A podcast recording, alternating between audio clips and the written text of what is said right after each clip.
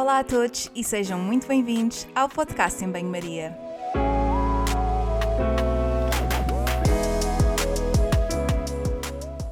Muito obrigada por estares desse lado. Eu sou a Margarida e conto contigo ao longo dos próximos episódios. Já sabes que aqui a ciência e o bom senso são o prato principal, sempre acompanhados com uma generosa dose de sentido de humor. Por isso, fica desse lado nos próximos minutos para ouvir uma conversa sobre um tema que vou desde já apresentar.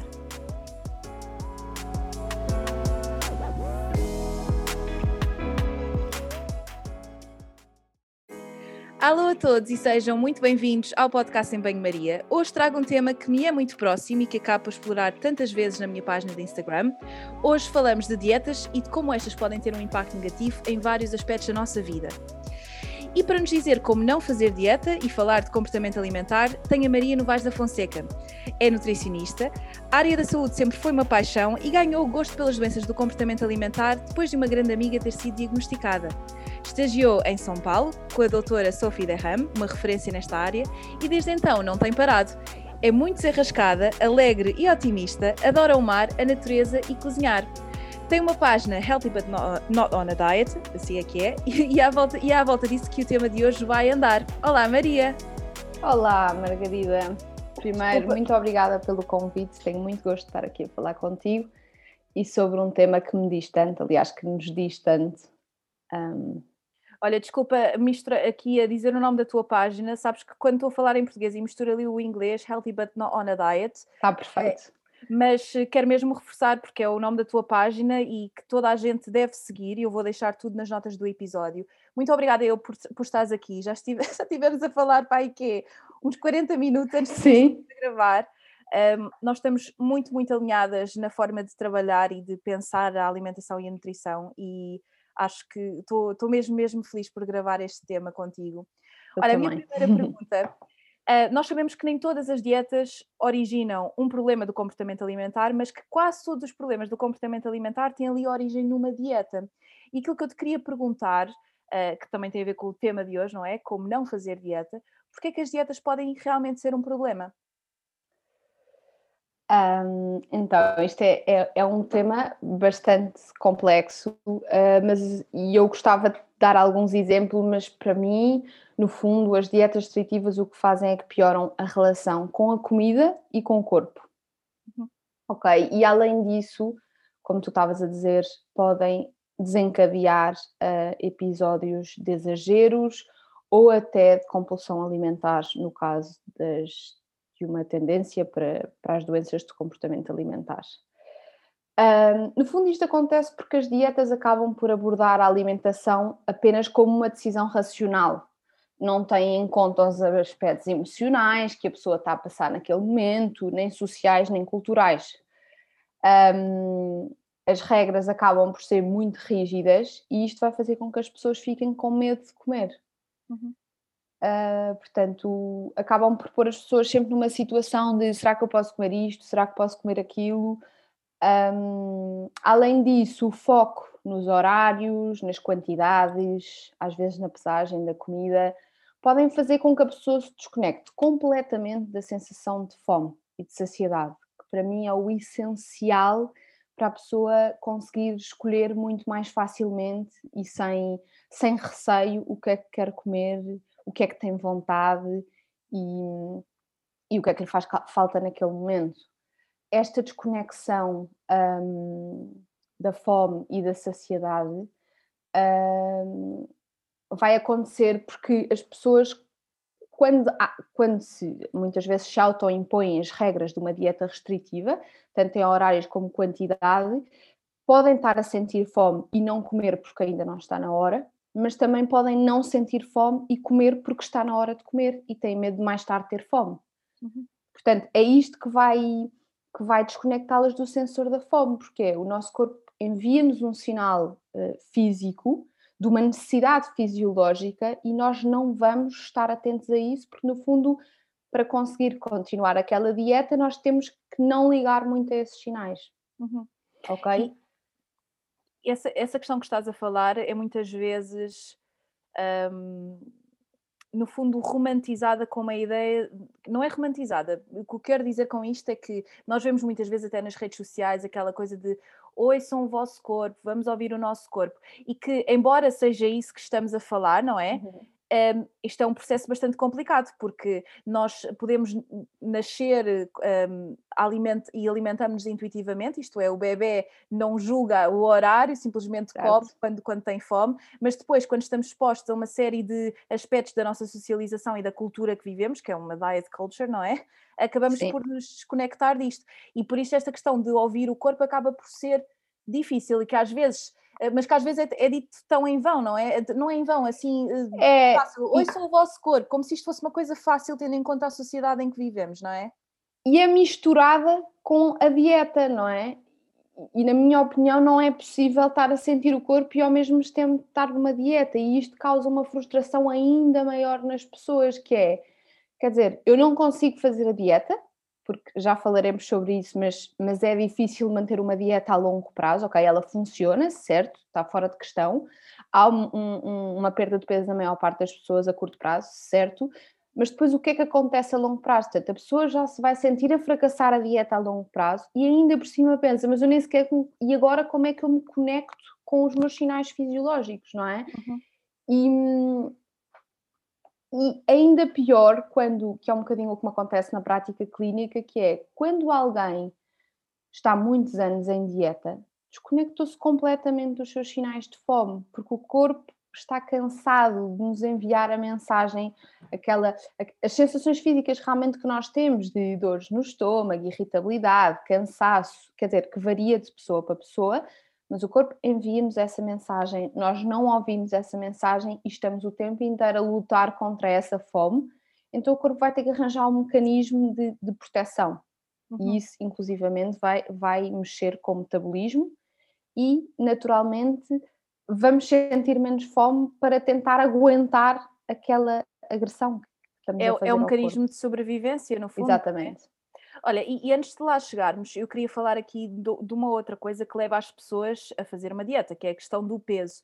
E que às vezes, um, obviamente que tem aqui questões de, de do corpo e que, que, são super complexas e que nós falamos do corpo e que, é, enfim, dava, dava todo um outro episódio só a falar das questões que, que nos levam a, a fazer dieta quando estão relacionadas com a nossa autoestima e com a nossa percepção corporal, mas um dos fatores é o peso uh, e o índice de massa corporal e, e, e, tudo isto dava um outro problema que é a questão da obesidade e, todo, e a gordofobia médica e tudo mais, que vou deixar para depois, mas que um, este é um dos fatores que leva as pessoas a querer perder peso. E eu gostava de perceber e gostava que, que nos contasses porque é que o peso e o índice de massa corporal não são um, bons fatores uh, preditores do estado de saúde e porque é que fazer dieta aqui pode não resolver o problema.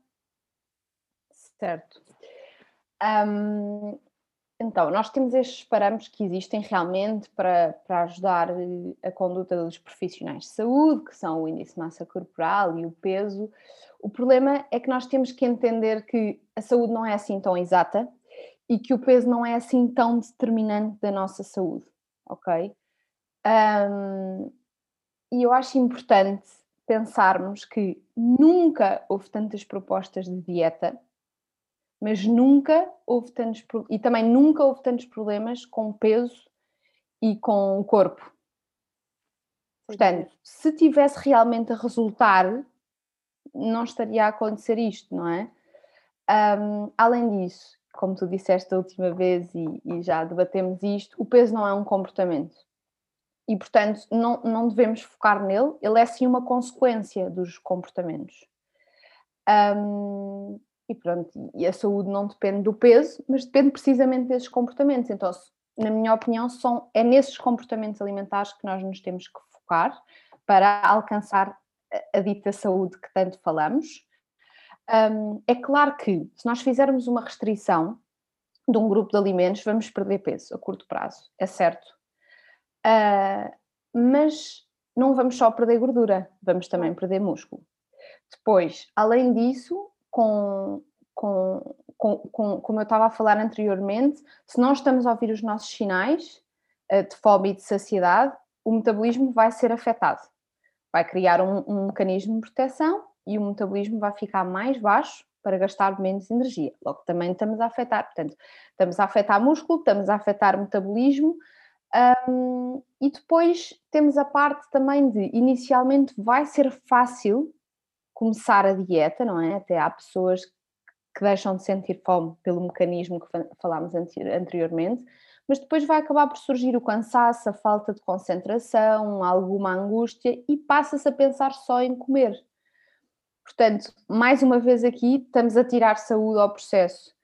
Um, e para concluir, que eu acho muito importante, uh, não é por acaso que se diz que mais de está estudado, aliás, que mais de 90% das pessoas que fazem dieta restritiva voltam a ganhar o peso perdido ou ficam com mais peso. Esta é uma questão muito importante, que é um, quando dizemos que uh, quando há aquela questão, eu acho que a dicotomia de eh, não, as dietas não funcionam e toda a gente deve emagrecer, eh, também nos coloca aqui numa situação em que não nos ajuda em nada, mas que efetivamente quando dizemos que as dietas não funcionam, tem que ver aqui com esta questão da sustentabilidade, porque nós sabemos, e isto está mais que documentado, aliás, ainda não vi um estudo a dizer que a perda de peso é uh, efetivamente resulta. Exatamente. Então, porque nós não temos, já não temos uma, um grande.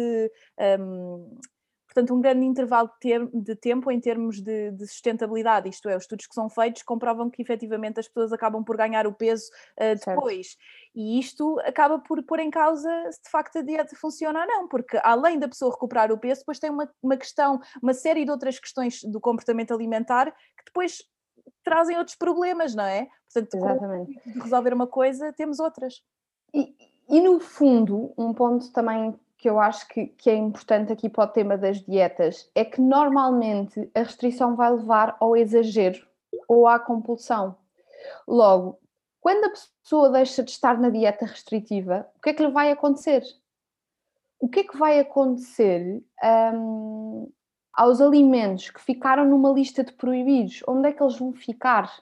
Será que eles vão ser os mais apetecidos, como diz o ditado? Como é que vai ser a, liga, a conexão daquela pessoa com aqueles alimentos que foram proibidos em todo aquele espaço de tempo que a fizeram perder peso.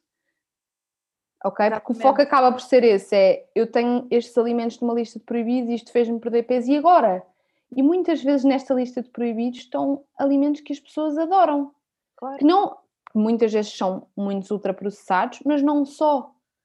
Uh, claro. E portanto, de repente, como é que fica essa lista? Como é que fica a pessoa em relação à, à, à parte toda emocional que é o ato de se alimentar. E, e olha, nós temos estado aqui a falar da, da questão do comportamento, um, porque quando há um foco no peso, nós sabemos que, além disto gerar uma série de consequências, como uh, uma pior imagem corporal ou uma percepção da imagem corporal negativa, que também tem outros impactos ao nível da saúde mental, entre muitas outras coisas, aqui eu acho que o que é mais importante é nós focarmos nos comportamentos que ajudam as pessoas a de facto serem mais saudáveis. Um, e a tua página, Healthy But Not On a Diet, é muito interessante porque tu podes realmente ser saudável e não estar em dieta, porque às vezes as dietas têm aquele, aquela máscara de uh, seja mais saudável e faça este plano, não sei das quantas. E eu queria te perguntar, como é que na tua prática clínica tu abordas estas questões, isto é, como é que tu ajudas pessoas a mudarem os seus comportamentos sem que haja aqui um foco na perda de peso ou no peso?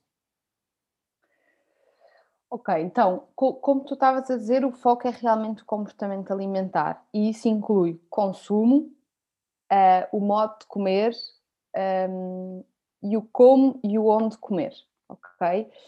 Uh, o meu foco é exatamente esse, é, é perceber um, a forma como as pessoas comem um, e o consumo propriamente dito, muito mais do que o peso que eles têm que alcançar porque eu acredito que se as pessoas estiverem em tranquilidade com, com a refeição, respeitando os seus sinais de fome e saciedade, se houver um peso para alcançar, ele vai ser consequência de todos estes comportamentos. Ok? Um, a, porquê, porquê que eu comecei um bocadinho a, a. Bom, primeiro foi porque fui trabalhar para, para um hospital eh, psiquiátrico uh, onde, onde havia o tratamento de doenças do comportamento alimentar e havia esta abordagem da nutrição comportamental. e depois percebi que esta nutrição comportamental pode ser aplicada a todas as outras pessoas e não só às pessoas que, que têm um, uma doença do comportamento alimentar. Porquê? Porque hum, a partir do momento em que alguém deixa de ir a uma festa por causa de comida, estar ansiosa ou angustiada, ansiosa não é bem a palavra, mas angustiada num jantar porque não sabe o que escolher, comer às escondidas por vergonha, uh, tudo isto um, torna-se um problema porque nos tira saúde. Portanto, fazer uma dieta para chegar a um peso X, quando estamos a ter comportamentos que nos tiram saúde mental, no caso social, uhum. para mim torna-se um problema. Claro. Uh, e eu acho muito interessante a definição de, de, de saúde da Organização, uh, Organização Mundial de Saúde, que está a ser um bocadinho debatida porque é situação de perfeito bem-estar físico, mental e social, e na minha opinião, perfeito uh, não é a palavra ideal no caso, mas inclui bem-estar físico, mental e social. Portanto, físico, que supostamente está no peso, não é, não é eh, critério exclusivo para a saúde. Claro. Se nós deixamos de fazer um programa social com a nossa família por comida, ou por ter medo de comer aquilo, ou por não poder comer aquilo, nós estamos a retirar saúde social. Claro.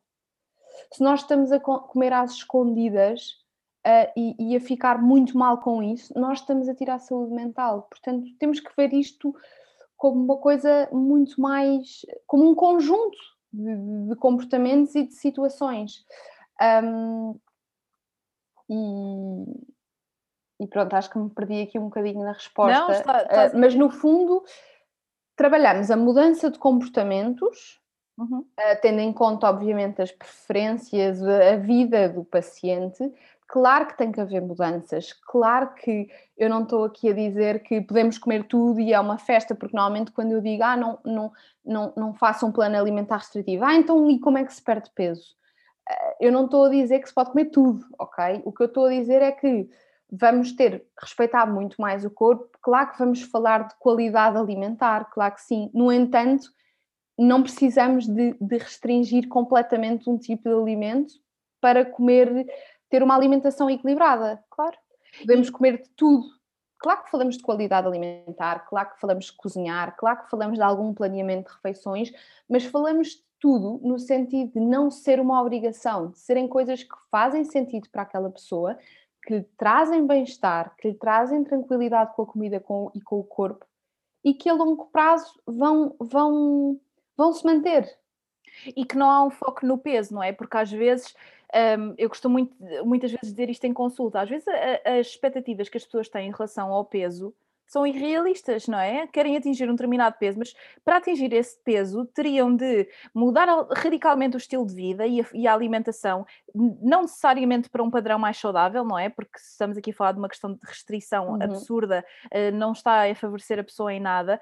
Um, e, e, lá está, isto, isto que tu falaste é esta mudança de comportamentos e é co quase como se deixássemos o objetivo do peso de lado, quer dizer, o objetivo aqui é alterar os meus comportamentos de forma a sentir-me bem e o peso às vezes, às vezes desce, outras vezes nem por isso, não é? Porque há muito aquela, temos um padrão social eh, de que todos nós temos de ter aquela figura que, que não, não tem de ser assim, não é? Nós somos diferentes, temos uma fisionomia diferente e um estilo de vida completamente diferente uns dos outros, não é?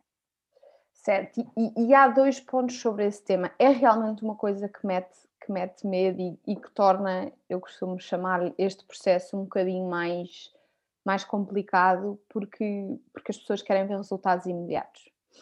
Um, e, e, e, é como tu estás a dizer, há quem perca logo, há quem não perca tanto. A, a, a questão é. Um... E às vezes não perdem, porque às vezes há comportamentos, há questões que, têm, que estão na base do peso que não são um, diretamente comportamentais, ou a nossa alimentação, o peso, Exatamente. e de outros fatores de base e às vezes põe um bocadinho. Eh, quer dizer, quando eu, quando eu digo isto de não sou a favor da dieta restritiva, dizem então, mas é, és contra perder peso.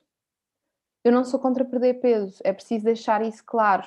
Eh, se a pessoa precisa de perder peso, eu, eu acho, acho que, que é ótimo perder-se peso, mas que seja consequência dos comportamentos. Claro. E o problema de perder peso não é perder peso em si, é o que é que a pessoa, ao que é que a pessoa se sujeita ou a saúde que ela perde para alcançar esse peso X dito como peso ideal. E a negligência também de outras questões, porque às vezes, não sei se eh, se calhar agora não tanto porque trabalhas num contexto mais específico, mas temos uma série de colegas uh, que têm, uh, portanto, pacientes que são referidos por médicos para perder peso porque tem uma doença X ou Y, quando a, a pessoa nem sequer eh, sabe se quer perder, não, não sabe porque é que foi referenciada, às vezes o perder peso nem sequer tem nada a ver, mas que há aqui um foco inicial na perda de peso como a resolução de todos os problemas de saúde quando não é nada assim, não é? E, portanto, eu concordo totalmente contigo. Acho que, acima de tudo, nós temos de promover a autonomia corporal. Cada um faz o que quer do, do seu corpo. Agora, que, que o façamos com consciência e com noção, não é? Um... Sim, e esse, esse, esse, tipo de comentários que tu estavas a falar, eu nem ia entrar por aí, mas já que entras, é, é um causador de grande sofrimento para as pessoas. Eu tenho muitos pacientes que, que, enfim, que, que disputou que esses comentários disputaram alimentações uh, transtornadas, não é? Como, como lhes chamamos, não tem que ser obrigatoriamente uma doença do comportamento alimentar, mas, mas quer dizer, são pessoas que, que estavam, uh, bom, às vezes tranquilas com, com o seu peso ou com, ou com a sua imagem corporal e de repente acharam que aquela doença dependia completamente da sua perda de peso. Uhum. E e pronto, e há quem, há quem perceba que, que o impacto do peso não é assim tão grande e há outras pessoas que não percebem e que, e pronto, e temos que poder confiar, não é, no profissional de saúde que está à nossa frente. Portanto, de repente isso pode ter um impacto muito negativo e, e causar muito sofrimento e causar uh, a entrada num ciclo de dietas que só uhum. acaba passado muitos anos quando a pessoa percebe que aquilo não não lhe está a trazer saúde. Um, e esse é um ponto, é assim, é, o, é para mim é o ponto mais difícil em consulta, que é, na verdade, a tendência é que quanto mais dieta ou quanto mais ciclo de dieta a pessoa tiver, mais difícil vai ser uh, a perda de peso, não é? Por mais, claro. por mais mudanças no comportamento que a pessoa tenha, temos um corpo que está totalmente na defesa e que não sabe quando é que a pessoa vai voltar a fazer uma restrição brutal ou um exagero brutal. Portanto, claro. temos que, é como se tivéssemos que dar a tranquilidade e a garantia ao corpo de que não vamos voltar a agredi-lo tão cedo. Então, torna a coisa ainda mais demorada. Claro. Olha, e como é que tu trabalhas estas questões de uh, não queria, não queria entrar muito na questão da aceitação corporal, porque acho que isto é extremamente complexo uhum. e que muitas vezes não tem a ver com a aceitação do corpo, mas há uma série de, outras, de outros processos de aceitação emocionais da pessoa que nós somos, do passado que temos, das relações uhum. que temos, etc. Uh, mas como é que tu trabalhas isto? E hum, gostava também de reforçar aqui a importância de trabalhar com outros profissionais, tu trabalhas com outros colegas da área da psiquiatria, da psicologia, como é que tu abordas estas questões do corpo? Um, então, é o que tu dizes, a aceitação corporal é um tema e, e, eu acho que, já que estamos a falar aqui do comportamento alimentar e do impacto uh, de, de todo, das dietas restritivas, acho que podemos também acrescentar aqui que aceitação corporal não é a pessoa estar resignada e, e não querer fazer mais nada ou, ou desistir porque muitas vezes eu vejo o risco da aceitação corporal. Como assim o risco? Ah, como se, como se fosse uma coisa extremamente negativa e, e que levasse a pessoa a ficar. E depois há, há imagens a, a, mostrarem o risco da aceitação corporal, e é tipo uma pessoa sentada, preguiçosa, Uh, enfim, aquela é, força. Lá de... está, isso é o estigma do peso, porque tu não vês, tu não vês essas fotografias com pessoas magras, tu vês com pessoas Exatamente. magras, porque isto é, é um resultado do estigma uh, e da, da concepção negativa que, as, que, a sociedade tem em relação a um corpo gordo, não é? Exatamente. Uh, e portanto, eu acho muito importante um, a aceitação corporal não é um tema que eu trabalho, como tu estavas a dizer, sim, eu acho essencial termos uma equipa multidisciplinar. Um, eu diria que mesmo, não, não sei dizer em porcentagem, mas a grande, grande maioria dos meus pacientes são acompanhados também por psicólogo e muitos por psiquiatra também. Um, eu, como, como, estávamos a falar anteriormente, uh, quer dizer, já estou há uns aninhos em Portugal, mas não tenho imensas referências de, de, de, profissionais de saúde assim, especializados na parte dos distúrbios alimentares e eu acho que, como em tudo uh, na área da saúde, acho que é importante procurar alguém especializado na área. Um, isto é, eu tenho um, um problema, um, sei lá, eu, eu vou ao torrino por uma questão específica, não é? Eu vou, eu vou ao dentista por uma questão específica, eu vou, sei lá, acho, acho que é importante procurarmos um especialista. Claro que, há, claro que há profissionais com mais sensibilidade para uns temas do que outros, uh, mas sim, a maior parte dos meus pacientes é acompanhada por, por psicólogo. Alguns já eram, outros eu indico.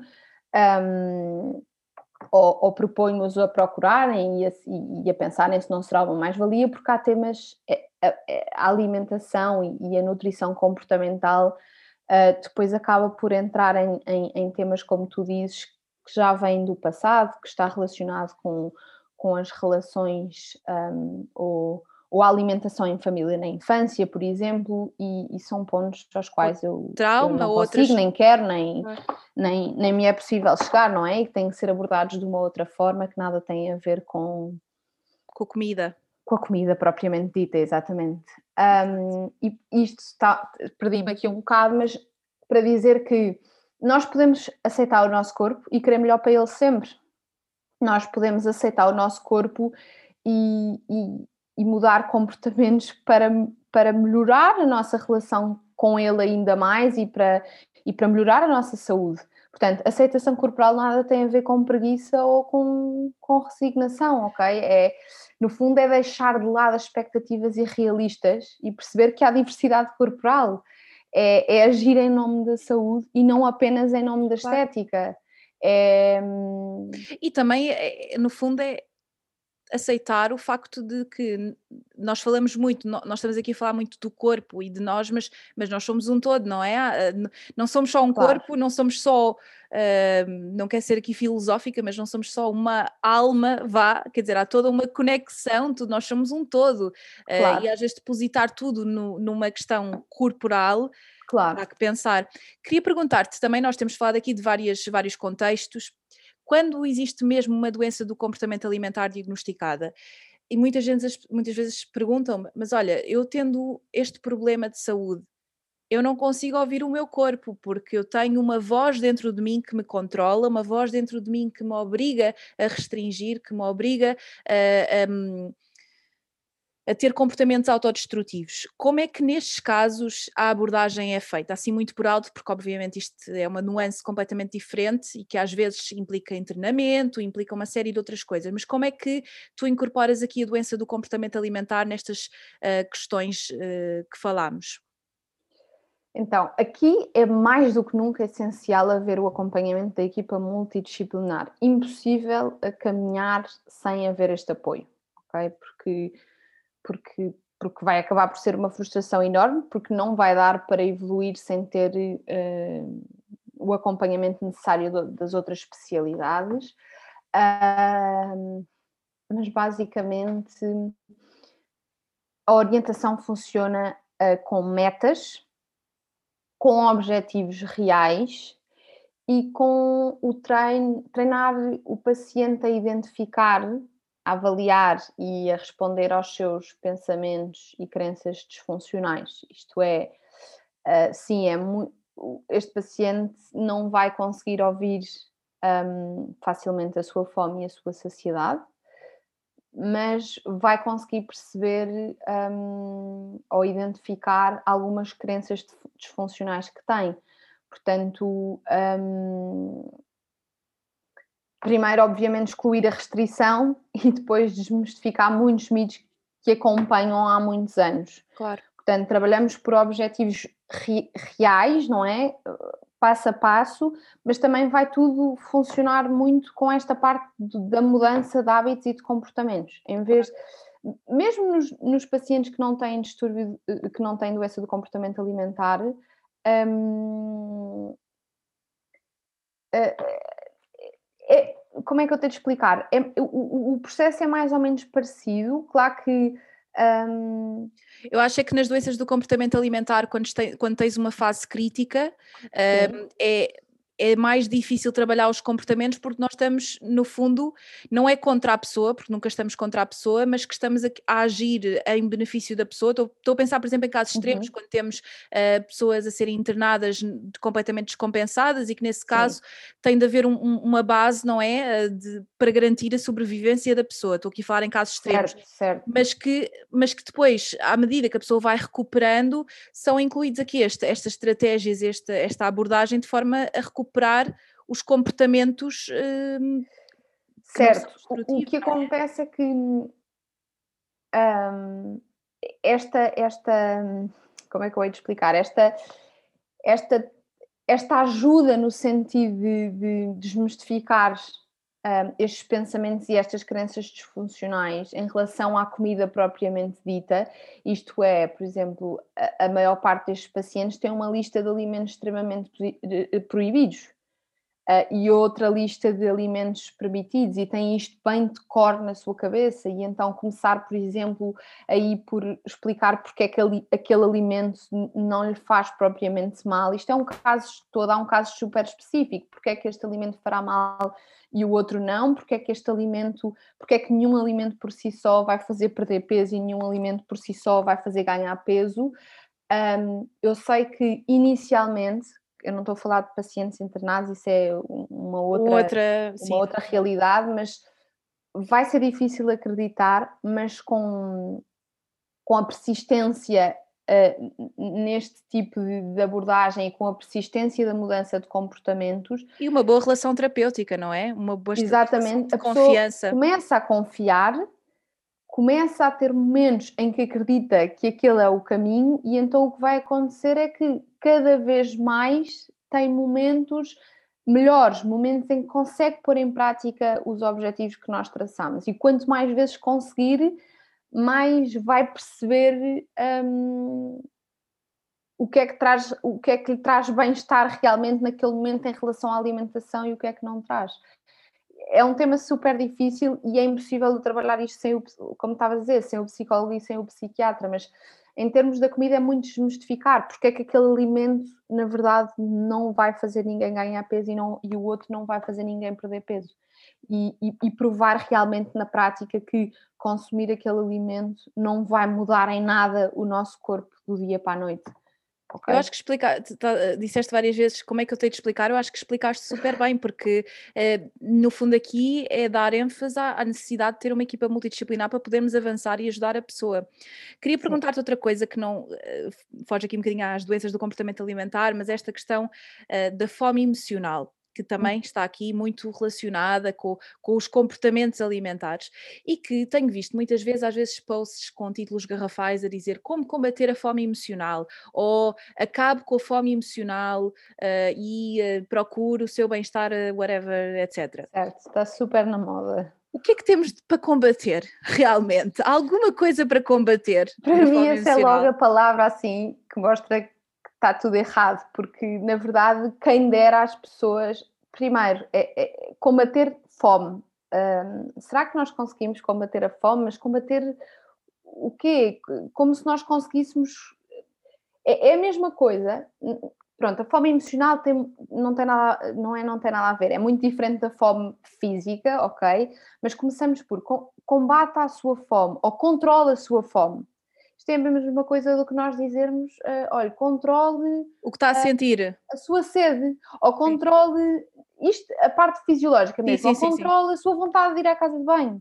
Quer dizer, ok, nós conseguimos controlar uh, durante um tempo, mas vai chegar um momento que vai haver uma necessidade brutal. Depois temos agora esta, esta, esta vertente da fome emocional, que é real, mas que quem dera às pessoas conseguirem uh, controlar de repente assim uma emoção, não é? É, é a mesma coisa uh, que dizer, olha, não se sinta culpa, ou não se sinta angustiado, ou não se sinta ansioso. As pessoas gostavam de conseguir fazer isso. Agora, a fome emocional é, é uma fome quer dizer, isto, na minha opinião, do que eu estudei, é uma fome que não é específica, e é uma fome que é, que é urgente, ok? Uhum. E que está muito relacionada com o momento que a pessoa está a viver. Uh, portanto, é como se a pessoa sentisse que precisa de comer alguma coisa uh, muito saborosa um, para tentar resolver a angústia interna que está a viver naquele momento. A questão é que uh, a questão é que, primeiro, a combinação perfeita da escolha do alimento vai ser um alimento que normalmente vai ter açúcar e gordura, porque nunca vamos ter esta vontade súbita por alface. Lá, por alface, ok? Portanto, vai ser duplamente complicado, porque em primeiro lugar a angústia não vai melhorar com, com esse consumo, e em segundo lugar vai surgir a culpa ou, ou um, a frustração de ter escolhido uma coisa que estaria na lista de proibidos. Portanto, enfim, é um tema realmente super delicado, mas é um tema que não se resolve a dizer uh, combate à fome emocional. Claro. Tem que ser resolvido o problema de origem, porque o conforto com a comida é apenas momentâneo e esse problema de origem tem que ser resolvido com o psicólogo, não é? E, e, que não, não queremos dizer que não seja uma estratégia válida de regulação emocional, porque todos nós, eh, enfim, em casos menos extremos, no dia a dia podemos estar mais ansiosos, mais e procuramos na comida aquele conforto. Eu, quando tenho, estou aqui a dar o meu exemplo, porque acho que também é necessário dar aqui, nós como nutricionistas também, também temos as nossas questões, não é? Sim, sim, sim. E sentirmos que estamos mais ansiosas, se calhar, olha, vou comer aquilo, pá, que, que é aquela coisa que me, que me deixa sempre bem disposta, mas que quando isto é a única forma de, de regulação emocional e quando é extrema, pode haver aqui um problema, porque é quase como se estes, estes movimentos, esta procura de gestão, seja um bocadinho mais. Um, não resolva o problema, não é? Mas, Margarida, eu acho que eu, eu, concordo completamente contigo, e claro que isso também acontece. A questão é. Um, eu acho que podemos estar aqui a correr o risco de confundir vontade Exatamente. com fome emocional. Porque a vontade ela é específica, ok? Eu, eu, eu tenho vontade daquele alimento específico. Uhum. Só que não é de extrema urgência, isto é, claro. eu não preciso ir ali naquele segundo. Claro que às vezes a pessoa está cansada, chega ao fim do dia, ai, apetece-me aquele chocolate e vou lá e pegar e comer. Uhum. Outra coisa é a fome emocional, que é eu não claro. faço ideia o que é que é, e a pessoa acaba por muitas vezes por ter um excesso, porque vai procurar isto, ai não era isto, é aquela sensação de vou, vou buscar isto, não era isto, afinal é isto, também não é isto. E no fim acaba ali num enredo que é, que é, que é, muito, que é muito chato, não é? Porque a pessoa não, não satisfez, não ficou menos angustiada, porque no fim a comida acabou por não consolar, é momentâneo só, depois o problema continua lá e afinal ainda vem o peso das dietas, que é comi montes de coisas e nada daquilo me satisfez ou foi suficiente.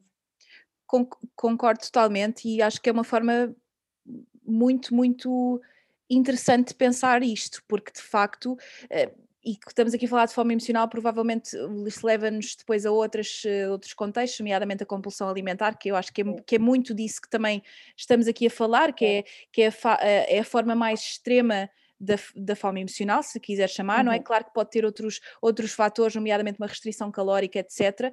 Uh, mas tem aqui muita questão emocional de base. E obviamente que uma coisa é nós termos vontade e usarmos a comida para satisfazer alguma necessidade emocional que temos.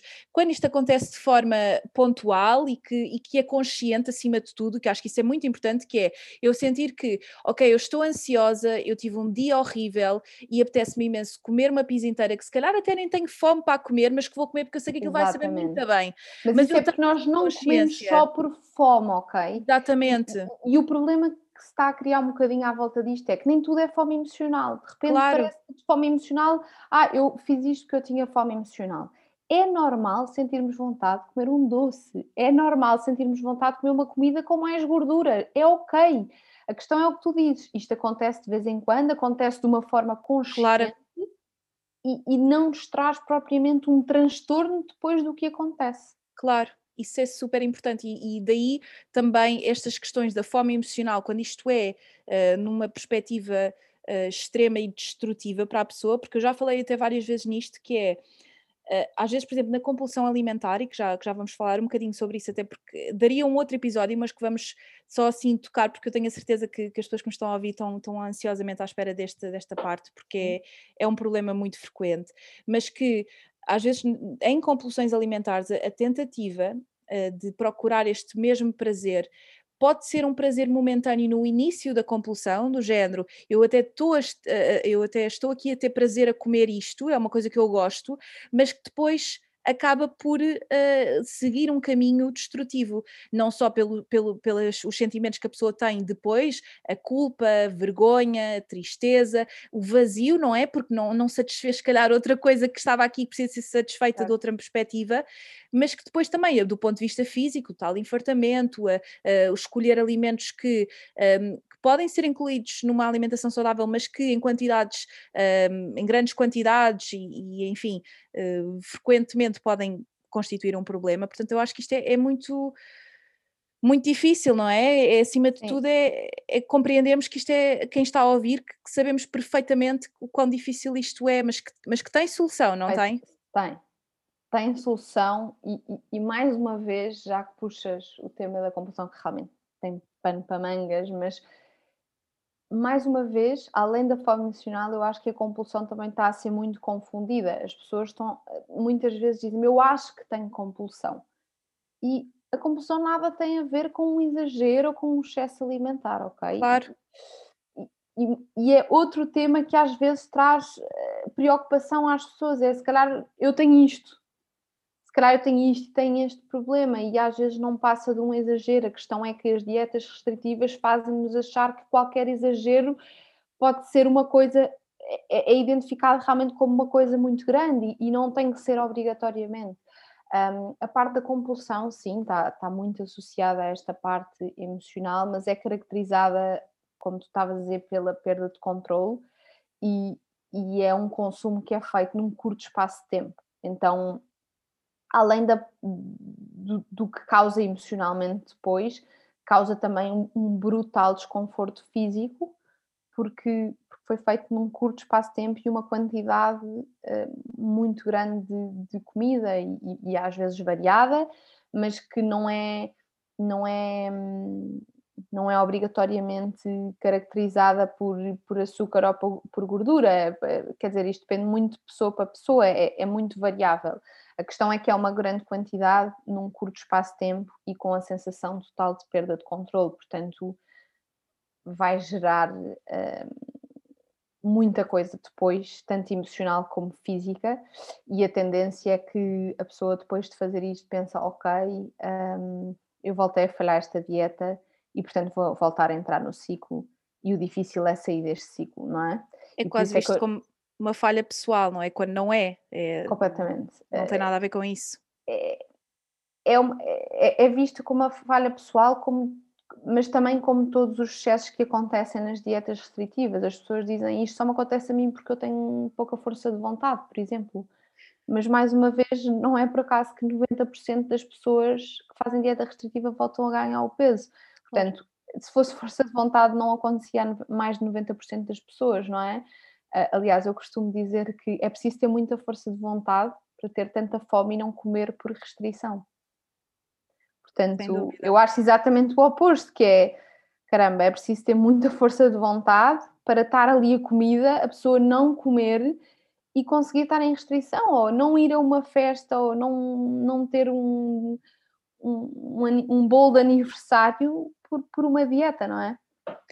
Sem dúvida, mesmo. E, e acho que aqui novamente é uma questão que às vezes tu vês estes posts, esta questão da fome emocional e da compulsão assim tão banalizado, tão, tão falado sem, sem conhecimento e que às vezes a resolução que é dada são comportamentos alimentares ou, ou restrições que estão aqui a perpetuar o problema, não é? Quando o problema aqui tem que ver com uma base emocional, com um trabalho que tem de ser feito nesta perspectiva. Queria fazer-te uma pergunta, estamos quase no fim, mas uh, eu não tinha planeado fazer-te esta pergunta, mas que vou fazer na mesma, porque eu tenho okay. a certeza que vais saber uh, responder. Uh, e vamos aqui falar de um assunto que é um bocadinho tabu, mas que eu acho que ninguém tem de levar a mal por dizermos isto, que Ui. é o facto de Muitos destes comportamentos e muitos destes, um, destes problemas são perpetuados e são uh, impulsionados por profissionais de saúde, nomeadamente nutricionistas.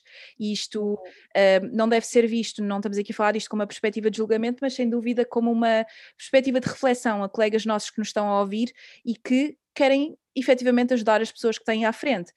Eu queria perguntar-te como é que nós, nutricionistas, podemos uh, trabalhar de forma mais empática e com consciência de que isto não, este problema, o comportamento alimentar, manifesta-se na comida, mas que não é a comida, não é? Como é que nós podemos trabalhar com empatia? Um... Vá, tens tempo, dou-te tempo para responder e para pensar. Então, hum, sim, isto, isto, é, isto é zero, zero uma crítica, porque, porque eu estou certa que que alguém que escolhe esta profissão e que tem diariamente seres humanos à, à sua frente uh, desejam de alguma forma que ele tenha algum problema com a dieta que estão a prescrever, não é? A questão a questão não é, não é a dieta. Primeiro, dieta tinha um significado completamente diferente, não é? Nós agora associamos dieta a qualquer restrição. A questão uh, é que pode haver planos alimentares quer dizer, faz sentido, há de haver muitas pessoas que trabalham com isso. Eu não, eu não, eu não trabalho, mas eu não, não sou minimamente contra isso. Eu acho que pode haver benefícios, acho que pode, pode tudo correr super bem. A questão é que. E há contextos em que tem de ser, nomeadamente em questões esportivas. Sim, não estou a falar de pessoas com doenças específicas ou com necessidades claro. específicas, isso obviamente, não é?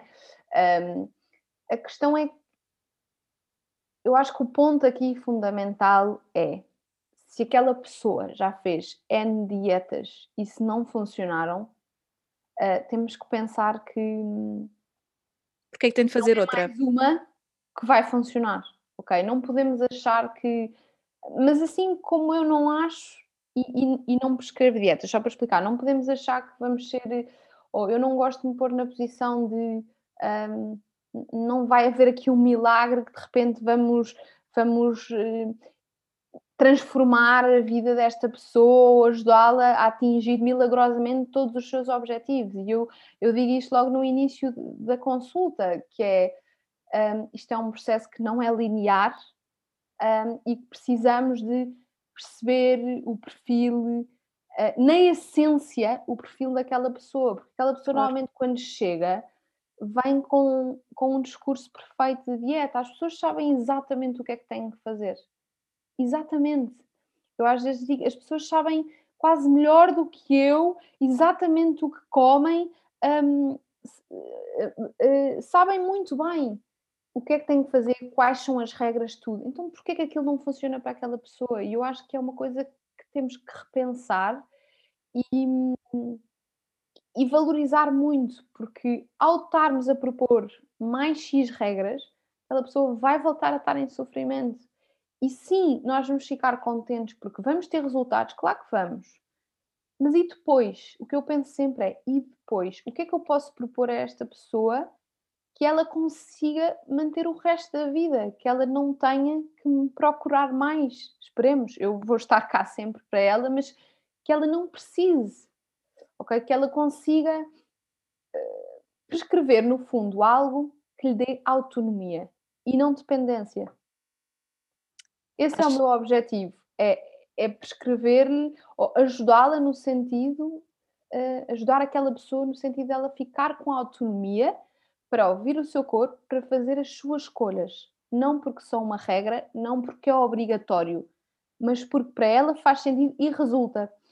Claro que o meu papel é, eu, eu não adivinho na primeira, na segunda ou na terceira consulta o que, é, o que é que aquela pessoa precisa. Isto vai tudo com empatia, vamos conhecendo aquela pessoa, vamos percebendo as suas necessidades, aquela pessoa também começa a ganhar confiança em nós, começa. Claro. Não houver julgamento, se eu não julgar aquela pessoa por uma ação específica, ela vai me dizer, ok, isto não é fácil para mim. Se não é fácil, eu não vou insistir, ah, mas isto é obrigatório. Claro que ela vai, na maior parte das vezes vai conseguir pôr em prática aquela meta. Mas e depois, quando eu não estiver? Adeus à meta. Claro. É? Um, coisas super simples como uh, quer dizer, que eu, que eu tenha sorte, isto já é o lado pessoal, que eu tenha sorte de ter vivido com, que foi jantar à mesa, partilhar refeições com a família, um, quer dizer, mas, mas se calhar há pessoas que nunca partilharam uma refeição à mesa, que, que comem à frente de televisão e isso, por exemplo, leva a uma desconexão brutal com o que elas estão a comer. E, para mim, e já aconteceu com N pacientes, mas houve uma paciente que me marcou em particular que foi nunca tinha tido uma refeição à mesa com os dois filhos e de repente passou a ter as refeições à mesa em família. Isso mudou brutalmente a, a relação dela com a comida. Um, enfim, por N razões não me vou estender aqui muito, mas ao fim de três meses de, de, do processo, um, não se lembrava já que, que não tinha feito aquilo durante não sei quantos anos, porque aquilo tornou-se tão óbvio, tão bom e trazia tão, tanto bem-estar para todos, que eu sei que aquilo é algo que vai ficar para o resto da vida. Claro. Isto é um exemplo simples, mas posso dar com mil outras ações, mil outros comportamentos. E não sugeriste retirar os hidratos de carbono, mas sugeriste, olha, sente-se à mesa, coma com a família, não é? Que lá está, é aqui a. a... Eu, eu, não, eu não sugiro retirar completamente hidratos de carbono. Não, mas, mas eu estou aqui a, a, dar uma caricatura sim, daquilo sim. que. Sim, desculpa, claro que sim, claro que sim. Eh, pode-se sugerir N coisas, mas depois na base temos, temos uma ação que não vai mudar porque traz saúde e bem-estar àquela pessoa. Só queria aqui reforçar, porque sabes que aqui tudo o que se diz em redes sociais e não sei o quê é tudo motivo para, para escândalo. Eu não nada contra quem retira hidratos de carbono. Aquilo que eu quis dizer é que em vez de focares numa, portanto, numa restrição, não, sim, eu percebi, eu, eu foi num comportamento, não é? Um comportamento sustentável. Sim, sim, sim, sim. Maria, minha última pergunta, um, e acho que poderíamos gravar por muito mais tempo, porque eu estou a amar esta conversa. Eu, eu acho, que, eu acho que digo isto sempre, mas eu adoro gravar o podcast e sinto-me sempre. E com o razão, tempo, porque o tempo passa e eu não. incríveis e, e, é realmente uma ajuda de certeza para muitas, muitas pessoas. Parabéns Espero... por isso. Obrigada, Maria, espero que sim. Olha, a minha última pergunta: que dicas é que tu darias a alguém que quer quebrar o ciclo da dieta e ter uma relação mais harmoniosa com a comida? Então, para mim a resposta é muito clara. A única maneira de quebrar o círculo das dietas é deixar de fazer restrição. Ok? Para quem não está aqui por dentro, o ciclo da dieta é um ciclo relativamente simples. Um, este ciclo tem, tem sido estudado há muito, muitos anos e iniciou, começou por ser estudado muito em relação às doenças de comportamento alimentar, em particular a compulsão, Uh, mas começaram a perceber que isto se aplicava a uma grande parte da população, não é? Que é, eu não estou satisfeita com o meu corpo, o que eu vou fazer é uma restrição, eu faço a restrição, mas essa restrição a longo prazo uh, vai-me levar a ter fome, a longo prazo, quer dizer, dependendo de cada um, o prazo, o prazo é relativo, mas vai-me levar obrigatoriamente a ter fome, a ficar cansado, irritabilidade, enfim, N sensações, e vai chegar a um momento que a pessoa vai ter que comer. E o problema é que quando a pessoa escolhe comer, não vai comer de uma forma tranquila e, de uma forma geral, vai haver um exagero ou até uma compulsão. Depois, esse, esse, esse momento pode gerar culpa ou não, mas vai acabar e culminar sempre com um, eu não tive força de vontade suficiente, eu não me sinto bem com o meu corpo e com a minha imagem corporal e, portanto, vou voltar a entrar no ciclo. Se eu disser assim, uh, olha, não te sintas uh, mal com o teu corpo, isso não é uma mudança que se faz de imediato, ou não te sintas angustiado, ou não tenhas fome, eu não consigo impedir a minha fome, ou, ou simplesmente não tenhas compulsão. Quem dera à pessoa conseguir fazer isto, ou não faças esse exagero, não comas se as pessoas conseguissem, não o fariam, não é? Porque o que isso traz, o as sensações que isso traz depois, com certeza, se conseguissem, não o fariam. Portanto, a única forma mesmo de quebrar o círculo, ciclo é na, não fazendo restrição. A dúvida que vem é: ok, eu depois não faço restrição, mas continuo com o excesso e vou ganhar peso. E aí é o ponto que tu que, que falámos antes de começar a gravar, que é Uh, sim, a pessoa pode não, não conseguir perder peso logo, pode oscilar ligeiramente para cima, mas a questão é que sem haver restrição o excesso vai naturalmente diminuir. Pode demorar um bocadinho mais, mais ou menos tempo, mas vai começar a diminuir. E, e a paz e a tranquilidade que isso traz vai compensar qualquer peso não perdido, ok? Um, a questão é, é, é, é difícil um, deixar de, deixar de haver deixar de pensar em dieta, normalmente autoimpostas até pelas pessoas, deixar de haver alimentos proibidos e permitidos. Um... Eu acho que é mais fácil fazer dieta, começar uma dieta, do que terminar o ciclo das dietas. É... Exa exatamente, exatamente. Era aí que eu queria chegar. Um, é, pode ser muito difícil e, sobretudo, é muito difícil depois de muitos anos de dieta. Pode meter muito, muito medo e, e, precisamos de saber que não vai ser fácil para aquela pessoa. E quando isto acontece, e para as pessoas que nos estão a ouvir, é normal que haja medo, é normal que haja uh, insegurança em relação a deixar restrição, é normal que haja medo de ganho de peso, é normal a pessoa sentir-se perdida e não saber por onde começar eventualmente já ter tentado e voltar a entrar no ciclo, e nesse caso é, é mesmo importante pedir ajuda, porque é normal que não se consiga fazer sozinho. E é normal pedir ajuda para deixar de fazer dieta, porque normalmente eh, as pessoas procuram-nos para fazer dieta, mas é perfeitamente aceitável e necessário que as pessoas procurem ajuda para deixar de fazer dieta. Sim, e no fundo, o que deixar de fazer a dieta vai fazer é que vai deixar de haver alimentos proibidos e permitidos e isso vai mudar a relação um, com a comida, porque a pessoa vai deixar de comer sem medo ou com culpa. Isto parece quase inalcançável, Sim. mas eu posso garantir que é possível e que acontece à maior parte das pessoas. Não, não sei, depois perguntam-me quanto tempo demora.